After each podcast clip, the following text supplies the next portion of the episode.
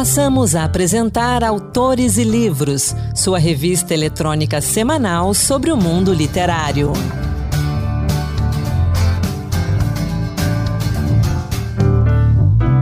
Olá, esse é o Autores e Livros e eu sou Ana Beatriz Santos. No programa de hoje, teremos literatura infantil, fantasia, crônicas e a poesia de Valmir Ayala. A gente abre o programa de hoje falando de um livro para as crianças que é super gostoso. A Ponte, da escritora Fernanda de Oliveira, é um livro musical e interativo. Ele narra em duas versões uma bonita história de amizade entre um idoso e um menino. O Anderson Mendanha conversou com Fernanda sobre o livro na entrevista que a gente acompanha agora. Vamos ouvir? Entrevista. A Ponte, escrita por Fernanda de Oliveira, com fotos de Paulo Oliveira e ilustrações de Caetano Cury e Elizaveta Shichenko, narra uma bonita história de amizade entre um senhor e um menino. Publicada pela Paulus Editora, esse livro retrata esse encontro de amizade em duas versões. A primeira versão, com ilustrações de Caetano Cury, é voltada para as crianças, onde o enredo, a trama, ela é contada na perspectiva do menino, que da sua sacada imagina um mundo repleto de aventuras. Na segunda versão, ela é dedicada para os adultos, e para saber mais sobre esse livro, a gente conversa agora com a autora Fernanda de Oliveira. Fernanda, bem-vinda ao Autores e Livros. Muito obrigada, querido Anderson. Eu estou muito feliz de estar conversando aí com vocês da Rádio Senado. Tenho certeza que vai ser um momento muito gostoso e de encontros, nada mais nada menos que é o ponto essencial aí do livro A Ponte. Pois é, Fernanda, o livro é muito gostoso. Então a gente vai começar essa nossa conversa você falando sobre esse livro A Ponte. Quando é que você começou a escrever ele? O que, que te motivou a contar essa história tão, mas tão bonita? Então, eu moro em Barcelona faz mais ou menos três anos e eu vim um pouco antes da quarentena. E aonde a gente mora aqui em Barcelona, são é Eixampla, tem uns quadrantes assim bem formados, um blocos muito grandes de concreto e é, bloqueia completamente o sol. E de uma forma não muito sortuda, eu fiquei na parte onde não vem o sol diretamente. Então eu fiquei a quarentena, que foi uma coisa bem inclusa mesmo, bem fechada, admirando as pessoas recebendo o sol o tempo inteiro. E aí eu pensei, nossa, esse privado só é uma coisa muito, principalmente nós, né, somos brasileiros, uhum. é muito importante. E aí eu comecei a pensar, surgiu a história, veio plim, a luz, a falta da luz veio a luz na minha cabeça, porque os senhores e as crianças, elas me inspiram muito e elas têm um contato, uma ponte rápida com o meu coração. Eles me comovem demais e estão vulneráveis a tudo, principalmente na época do corona. Hum. Então eu ficava com muita dozinha das pessoas que viviam sozinhas nesse momento. E não só nesse momento. Eles vivem sós, hoje, principalmente as crianças hoje em dia, foi daí que surgiu. E principalmente essa ideia de fazer dois, né? É, duas histórias. Porque na, nada mais nada vemos é esse senhor tentando alcançar o sol sem o sol e a criança tendo o sol. E eles e o senhor tentando alcançar o sol, a criança pensa que está cenando para ele, né? E aí que começa o encontro, uma amizade inesperada. A gente nem pensava que ia acontecer, aquela pessoa já é importante para a gente, às vezes numa fila, num semáforo, às vezes você fala, ai, desculpa, não sei o quê. Às vezes, quando eu, eu tava grávida, é, faz pouco tempo, agora eu tenho minha filhinha de dois meses, é, às vezes passava uma, uma pessoa grávida e eu passava do outro lado assim, Sabe aquele sorriso de conexão? Você não precisa uhum. explicar muita coisa. Essas pontes são muito mais fortes do que a gente imagina. Então, tudo isso foi um misto do que me motivou a escrever A Ponte. E como foi trabalhar esses dois públicos, o infantil e o adulto, mas ao mesmo tempo você manteve uma unidade. Como foi Isso. trabalhar esses dois lados e manter, conseguir manter essa unidade que tem no livro? Primeiramente, eu agradeço que você é, entendeu que eu tentei manter essa unidade, sabe? É, e eu, eu acho que uma das coisas que eu me ative mais assim foi a pureza dos dois. Uma carência nos dois, né, nessas, du nessas duas partes da nossa vida, né? que eu acho que é, que é aquele, aquela, não é tipo assim uma, uma, um degrau, uma escada, né, que você vai subindo ou descendo, né, dependendo uhum. do ponto de vista. Eu acho que é uma, uma bola, sabe? Ao mesmo tempo, quando você é criança, você vai desenvolvendo tal, tal, tal, para voltar naquele mesmo começo. Então a, a gente se encontra a pureza, encontra a delicadeza, encontra a vulnerabilidade novamente quando a gente está mais velho. Então você está construindo memórias, também você está perdendo memória, sabe? Então, assim, você volta ao ponto zero no, no final e no começo. E eu, eu tentei sair dessa verdade para poder escrever a ponte e esse linear. Não foi fácil, eu tive que, literariamente, tive que, que me posicionar, tive que, que rever 50 milhões de vezes. Não foram, ter, foram três anos, literalmente, de trabalho para entregar um livro muito bem pensado, muito gostoso, muito único para todo mundo. E eu tinha pensado, não existe esse negócio de ter uma única história escrita de duas formas, com dois ilustradores, e eu tentei mudar ao máximo tudo, por exemplo, e eu não mostrei as ilustrações de um para o outro, entendeu? Hum. Para deixar a originalidade, que eles contam também muito do que eu estava querendo, que são ilustradores magníficos. O Caetano Cury, ele tem um livro já comigo, que é a Terra da Dificuldade, que eu sempre elogio muito o desenho dele, sabe? É muito delicado, muito, muito lindo. E a minha amiga russa, que é a minha amiga também inesperado, um encontro inesperado aqui, que é uma ilustradora maravilhosa, que mora aqui em Barcelona, e que também é muito delicada, muito que, que, desenha muito bem, anos de experiência. E as fotos são minhas e da minha irmã, na verdade. A Paula de Oliveira hum. é a uhum. minha irmã e que ela, ela pintou em cima das fotos. Deixa eu perguntar uma coisa então. Você está falando que um um ilustrador não teve contato com o trabalho do outro. Então, uhum. essa diferença entre a parte 1 e a parte 2, que a parte, para quem está ouvindo a gente, a parte 1 é bem colorida, é bem, bem no estilo de, de livro infantil, bem alegre, bem cheia de vida. A parte 2, ela tem tons pastéis, uns tons mais cinzas. E isso foi intencional desde o início? Você passou essa direção de arte para eles? Ou, ou nasceu naturalmente? Eu sou bem. Eu fiz artes plásticas, na verdade, né? Eu pensei que eu ilustrar meus livros. Minha vida inteira, esses 20 anos até hoje eu não ilustrei um Anderson, mas é meu sonho. Ainda tá na gaveta. É, mas eu fiz as plásticas pensando nisso eu direciono um pouco, sim. E eu uhum. escolhi os dois artistas pensando também que eles iam re acabar refletindo um pouco isso. Ah, por exemplo, a Elisabetta, que é que chama Lisa, ela tem uma alma de vovô, sabe? E o Caetano, ele tem essa, essa alma lúdica que dá para transparecer aí no seu, no seu traço. Então eu já pensei isso, mas eu também direcionei, por exemplo, as fotos que eu tirei, eu transformei todas elas em preto e branco, para realmente mostrar mostrar a questão da memória, do grisalho, do e, e, tem também uma a beleza da tristeza, né? É igual a, a música, alegre do que ser triste, mas alegria é coisa melhor do que existe, mas depois uhum. existe uma beleza na tristeza, né? Foi isso que eu também tentei pensar que é um livro que faz você você cavar você mesmo, cavar isso, a sua própria mesmo. memória. Então instiga essa é porque a tristeza faz ela é como se fosse uma âncora um pouco para te resgatar. Então, alguma coisa nostálgica da sua infância, você pensa assim, oh, aquela coisa triste, mas alegre ao mesmo tempo. Foi essa sensação que eu quis passar na segunda parte e que a, Di, a, Dilvia do, do, da Paulus conseguiu entender e editar de uma forma assim muito muito linda. E a gente sempre casa muito bem assim as ideias sabe?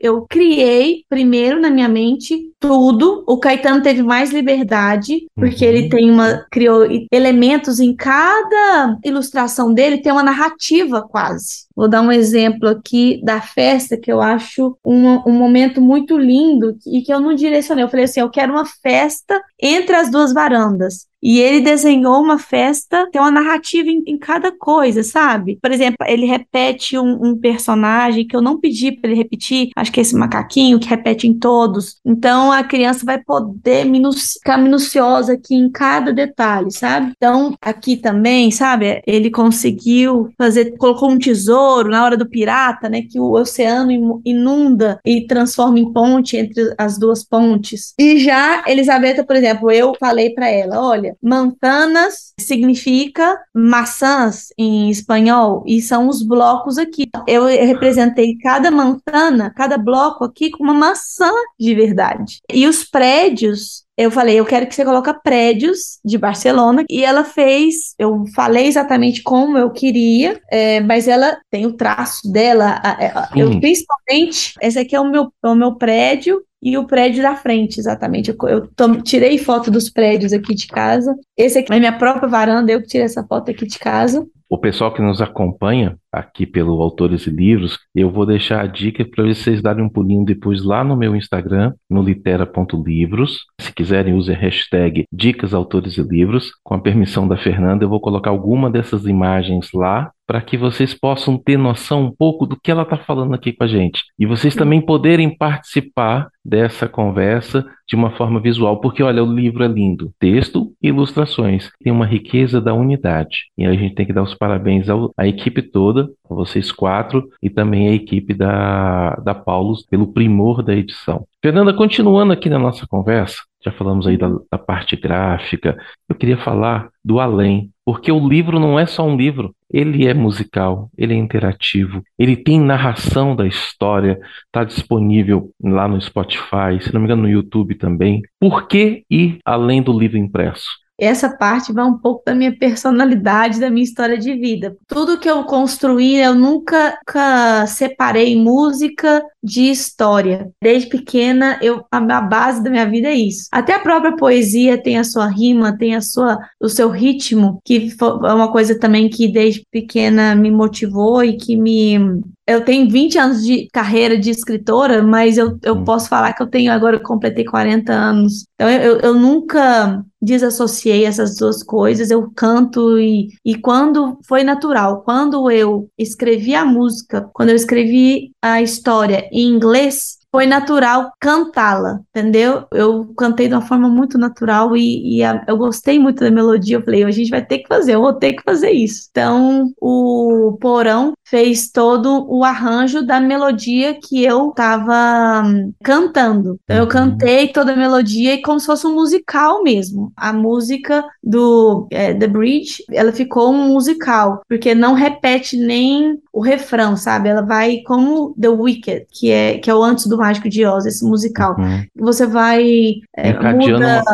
muda... muda as cenas, mas você não volta em nenhum momento porque Exato. não tem um refrão, é um encadeamento único. Exato. O motivo é o mesmo, né? De, de todo. Ele repete, mas ele vem trans, transformado, sabe? Uhum. Um outro, uma outra roupagem. Foi uma experiência muito bacana e eu, muitos livros meus têm isso e nos outros eu tive felicidade de ter o Jordano Pagotti, que é um maestro, meu companheiro aí de, de trabalho faz muitos anos, e a gente também continua com, essa, com essas coisas das músicas. Né? Eu quero voltar à temática do livro. Você já falou ali um pouquinho, né, dessa relação de jovens com idosos e vice-versa, mas eu queria perguntar, basicamente nesses dias de hoje, como é que você vê essa relação? Porque os dias de hoje são tão conectados e tão velozes e cheios de mudanças me adiantando um pouco aí, como é que você vê essa relação dos jovens e os idosos hoje? Eu posso falar que você conseguiu resgatar um dos motivos assim reais porque me dói o coração o tanto que as pessoas estão enjauladas. Não só na época de Covid, isso foi só um reflexo do que já está uhum. acontecendo.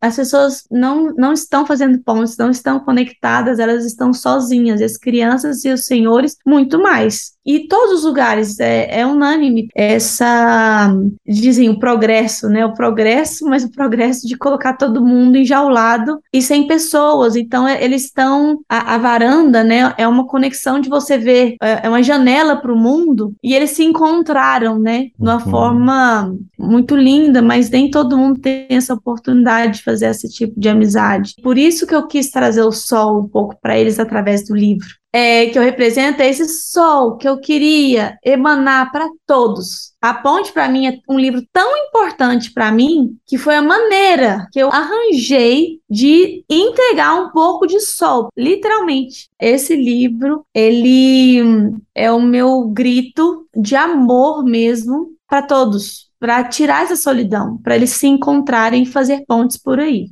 É um apelo de, de afeto aí para todos. Quero aproveitar a sua experiência, a sua participação aqui conosco, sua experiência que é tão rica ligada ao universo infantil, como você falou, e 20 anos, né, trabalhando nessa área, apresentadora de TV, escritora, compositora, produtora de peças teatrais e várias, várias outras coisas que a gente podia ficar aqui minutos falando do que você já fez. Vamos falar um pouquinho de incentivo à leitura, rapidamente? Que dicas você dá para quem nos acompanha aqui no Autores e Livros de incentivo à leitura, seja tanto leitura infantil quanto de alguém mais com mais idade? Vamos imaginar, pensando aqui, falei, eu sempre, cada vez eu respondo uma coisa diferente. Cada entrevista, igual um presente. Se você chega com um presente embrulhado, sabe? E com fita, e com um sorriso, e com amor, e você já tinha falado do presente antes, a pessoa vai abrir aquilo e já vai sentir uma importância naquilo. Então, acho que o adulto, ao apresentar alguma coisa para uma criança, pode ser tipo assim, ó, se você chegar para a criança e falar assim, ó, peguei uma tesoura aqui aleatória que estava em cima da minha mesa. Essa tesoura aqui, ela corta todo o seu medo. E ela vai cortar. Se você der poder para essa tesoura, a criança vai guardar essa tesoura e quando ela crescer, é aquela tesoura vai ser muito importante e ela vai conseguir cortar o medo com ela com aquilo. E apresentar o livro de uma forma que vai fazer uma ponte no coração dela, essa criança vai ser leitora. Também a, o adulto tem que ser o protagonista, na verdade. A criança tem que ver ele morrendo de rir um dia ou chorando ao, ao ler um livro. Então ela tem que ter a curiosidade para saber. Fernanda, para a gente encerrar, o nosso tempo está acabando, eu vou deixar o convite. Eu queria que você voltasse a autores livros para a gente falar do incentivo à leitura, do prazer da leitura. Publicado pela Paulus Editora, A Ponte de Fernanda de Oliveira tem 64 páginas e custa R$ 39,00 no site da editora, loja.paulos.com.br. Também está disponível nas principais livrarias e portais de livros. Trago agora como dica de leitura Garotas de Sorte, da norte-americana Charlotte Nicole Davis. Garotas de Sorte é um encontro de Westworld com o conto da Aya, uma fantasia impossível de largar. Aster é a protetora, Violeta, a favorita, Palminha, a curandeira, Malva, a lutadora, Clementina, o motivo de tudo. Elas são as garotas de sorte. Mas, embora sejam conhecidas assim pelos cidadãos de Arqueta, todos sabem que sorte é justamente o que elas não têm. Vendidas a uma casa de boas-vindas, ainda crianças e marcadas com flores amaldiçoadas, as garotas são prisioneiras de uma vida que jamais teriam escolhido. Quando Clementina mata um homem por acidente, as garotas se arriscam em uma fuga mortal, empreendendo uma sofrida jornada em busca de liberdade, justiça e vingança por um país que lhes nega tudo isso. Perseguidas por espíritos e humanos igualmente cruéis, a única esperança do grupo está em uma história de Ninar, na qual só o desespero permitiria acreditar. Publicado pela editora Planeta na coleção Planeta Minotauro, você encontra Garotas de Sorte a partir de R$ 35,00 na versão digital e por R$ 42,00 na versão impressa. Agora, minha dica é uma saga épica que passeia pela diversidade cultural e o folclore brasileiro. A trilogia A Ordem dos Lendários, do escritor Ricardo Mandu, lança um olhar sobre o passado para compreender o presente e garantir a manutenção da paz e harmonia mundial. A saga épica busca inspiração em diferentes mitologias para mostrar que a partilha de conhecimentos entre gerações é essencial para evitar que os mesmos erros contra a natureza e a humanidade sejam cometidos novamente. Em um universo pós-apocalíptico, um grupo de crianças é escolhido para um programa de conscientização com a participação de pessoas que sobreviveram aos horrores da Terceira Grande Guerra Mundial. Nesta dinâmica, o leitor também se torna uma das crianças e acompanha as narrativas dos mais velhos sobre como as disputas pelo poder começaram e quase causaram a extinção do planeta. Influenciado por figuras célebres como J.R.R. Tolkien e C.S. Lewis, o autor criou um universo totalmente único, mas ainda assim espelhado na realidade. São livros recheados de fatos históricos que realmente aconteceram, fundamentados numa pesquisa aprofundada. Os três volumes estão à venda no site da editora autografia.com.br. E não deixe de conhecer o Instagram do Ricardo Mandu em rlmandu books. Um livro que propõe uma dinâmica de questionamentos para entender os sentimentos dos pequenos. Assim é Antes que Você Cresça, da neuropediatra Luciane Baratelli. A autora sugere uma prática simples e eficaz: perguntar. A obra dá espaço para que as crianças opinem e abram o coração ao responderem por escrito e sem pressa a 90 perguntas, como: O que você quer ser quando crescer? Qual foi o dia mais triste da sua vida? Ou qual parte da escola você mais gosta? Caso a criança ainda não seja alfabetizada, os pais podem ajudar escrevendo a resposta delas. A doutora Baratelli fala mais sobre esse livro para a gente. Então, esse livro foi criado, eu comecei a perceber nos meus atendimentos que algumas famílias não conheciam muito bem os seus filhos. Eles traziam ali as queixas, seja do comportamento, seja do desenvolvimento. E quando eu perguntava para eles sobre os pontos positivos da criança, ah, o que, que o seu filho faz com facilidade, o que, que ele se destaca, ou o que, que ele gosta de fazer, que são os melhores amigos, eu percebi que algumas famílias não, não tinham essa informação. Né? Eles se achavam próximos dos filhos, tentavam ter momentos juntos, mas estava faltando um diálogo. Então, eu resolvi escrever esse livro para ajudar as famílias a terem esse diálogo com seus filhos. Então, é um livro de perguntas mesmo, um questionário com, com perguntas que vão abranger ali várias áreas da criança, né? Desde como ela se vê, é, como é que ela vê a questão da escola, o que ela entende como amizade, como é que é a questão dela da casa, quais são os sonhos futuros dela, para os pais irem conhecendo mesmo a fundo os seus filhos e utilizar isso como gancho para conversas mais profundas. E além disso, ele permite que você vá repetindo essas perguntas ao longo do tempo para você ir acompanhando aquele crescimento da criança. Então, por exemplo, com três anos, você pode perguntar para ela o que, que ela entende como amor, ou de quem ela sente saudade, você vai conhecer melhor aquela criança.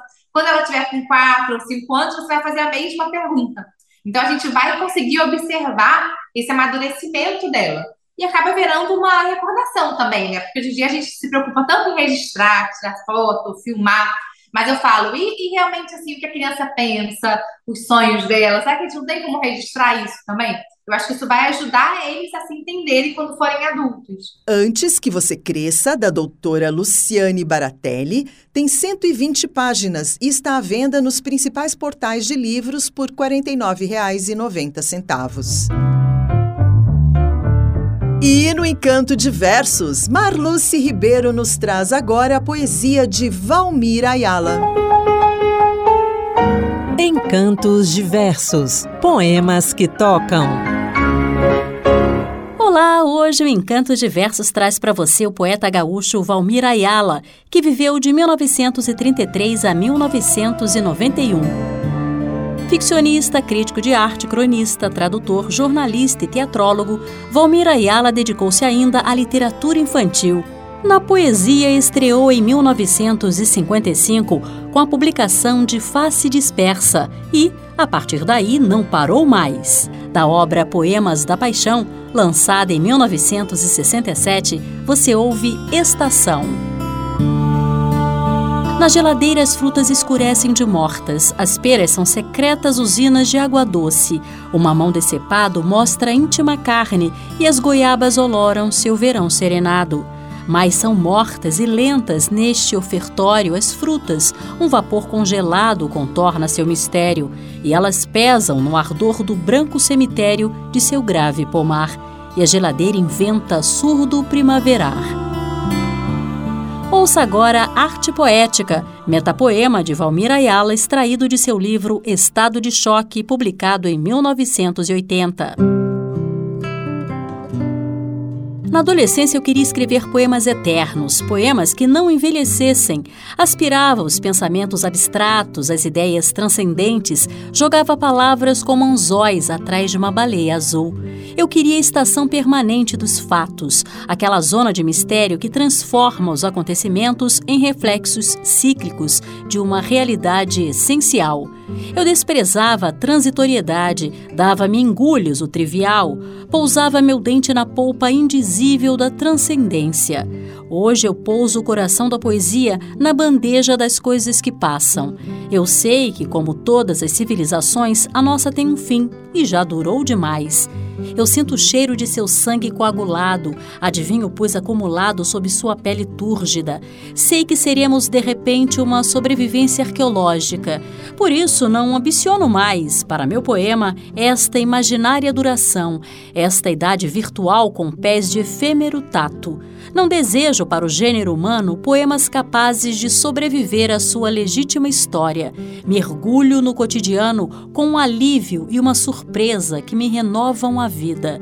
Não quero mais fazer poemas que não sejam tributo do instante. Quero tocar o perecível e segurar entre os dedos sua respiração oscilante. Faço poemas transitórios e fugazes. Os poemas eternos eu deixo para a vida eterna. Em 1965, Valmir Ayala publicou Antologia Poética, de onde selecionei para você os versos de Até o Fim.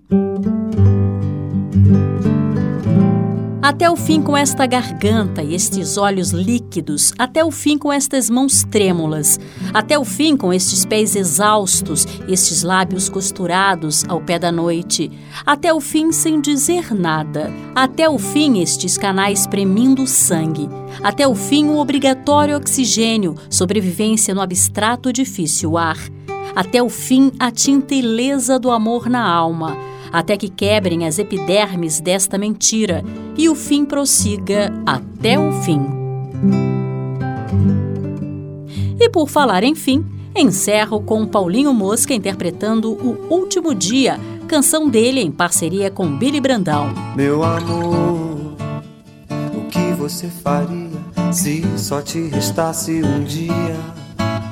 Se o mundo fosse acabar me diz o que você faria.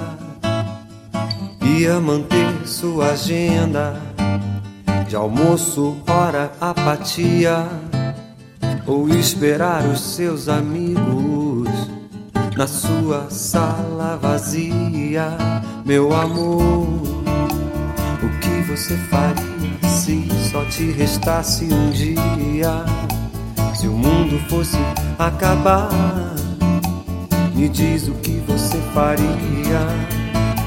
Corria pra um shopping center ou para uma academia. Pra se esquecer que não dá tempo pro tempo. Esse foi então o Encantos Diversos, dedicado a Valmir Ayala. E o Autores e Livros vai ficando por aqui. Obrigada sempre pela sua companhia. Eu sou Ana Beatriz Santos e o programa de hoje teve produção de Anderson Mendanha e Keuli Torres e trabalhos técnicos de Cris Melo e Josevaldo Souza. Até a próxima. Boa leitura. Acabamos de apresentar Autores e Livros, sua revista eletrônica sobre o mundo literário.